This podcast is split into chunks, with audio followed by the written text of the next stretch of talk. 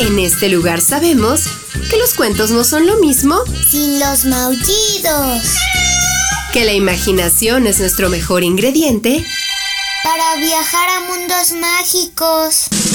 Y que cada historia es una nueva oportunidad de divertirnos. Están en el lugar correcto. Bienvenidos a los cuentos de Sakuchan.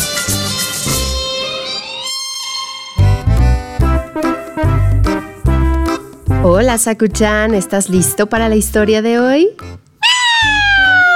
Yo creo que te va a gustar mucho porque hoy vamos a hablar sobre la tristeza, sobre la alegría y cómo el protagonista de esta historia acude a una tienda en donde se vende la alegría y la felicidad porque está muy triste. ¿Tú estás triste? Tú nunca estás triste, ¿verdad? Yo creo que más bien te enojas. Bueno, te voy a contar todo esto y vamos a ir conociendo sobre ello. Acomódate. El cuento de hoy se llama La botella de la felicidad.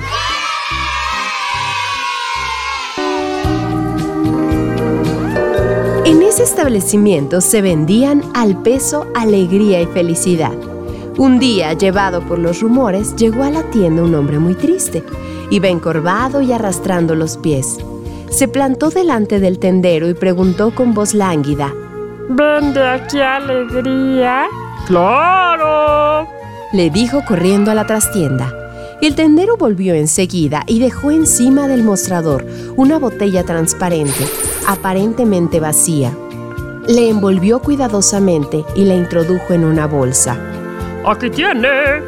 Le dijo, ofreciéndole la compra con una gran sonrisa. El hombre lo miró extrañado, pero viendo al tendero tan seguro le pagó y salió de la tienda con la sensación de haber sido estafado. Cuando llegó a casa abrió el envoltorio y encontró un papel en el que decía Cuando no embargue la tristeza, siga las instrucciones. Quitar el tapón y aspirar profundamente el aire de la botella. Taponar inmediatamente la botella se recomienda no hacer más de una aspiración al día. Puede ocasionar empacho de felicidad.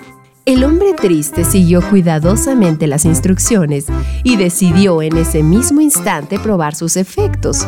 Destapó la botella y aspiró con fuerza. Rápidamente, siguiendo las instrucciones, volvió a tapar la botella. A los pocos minutos empezó a sentirse muy contento. Canturreaba y bailaba dando vueltas por toda la casa. Salió a la calle y sonriendo a todos vio que todo el mundo le devolvía la sonrisa.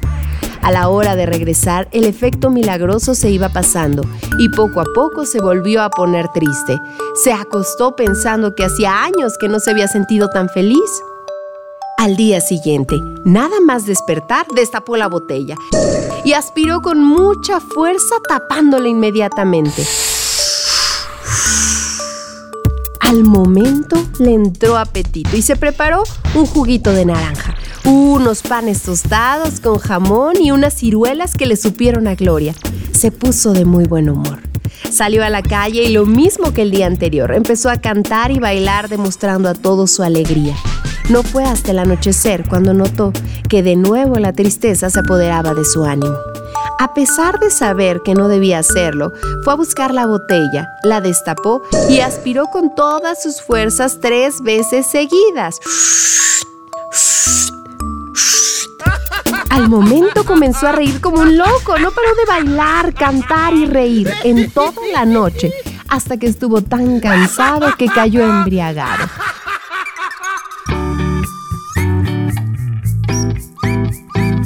No despertó hasta el atardecer del día siguiente. Efectivamente, había tenido un empacho de felicidad tan grande que estaba exhausto. No aspiró el aire milagroso esa tarde. A la mañana siguiente no se despertó tan triste como en otras ocasiones. Era como si el efecto del aire se mantuviera. Decidió no aspirar de la botella hasta el mediodía. Ahora solo una vez y de nuevo se puso muy alegre, contagiando al todo el que veía. Así estuvo un tiempo. Notó que cada vez tenía menos necesidad de aspirar el aire de la botella, porque sin apenas darse cuenta fue olvidando su tristeza, tanto que un día se olvidó de ella por completo. Colorín colorado, este cuento ha terminado. El que se quedó sentado, se quedó pegado. Sí, Sakuchan, esta botella era mágica. Qué bueno que se le quitó la tristeza, ¿no?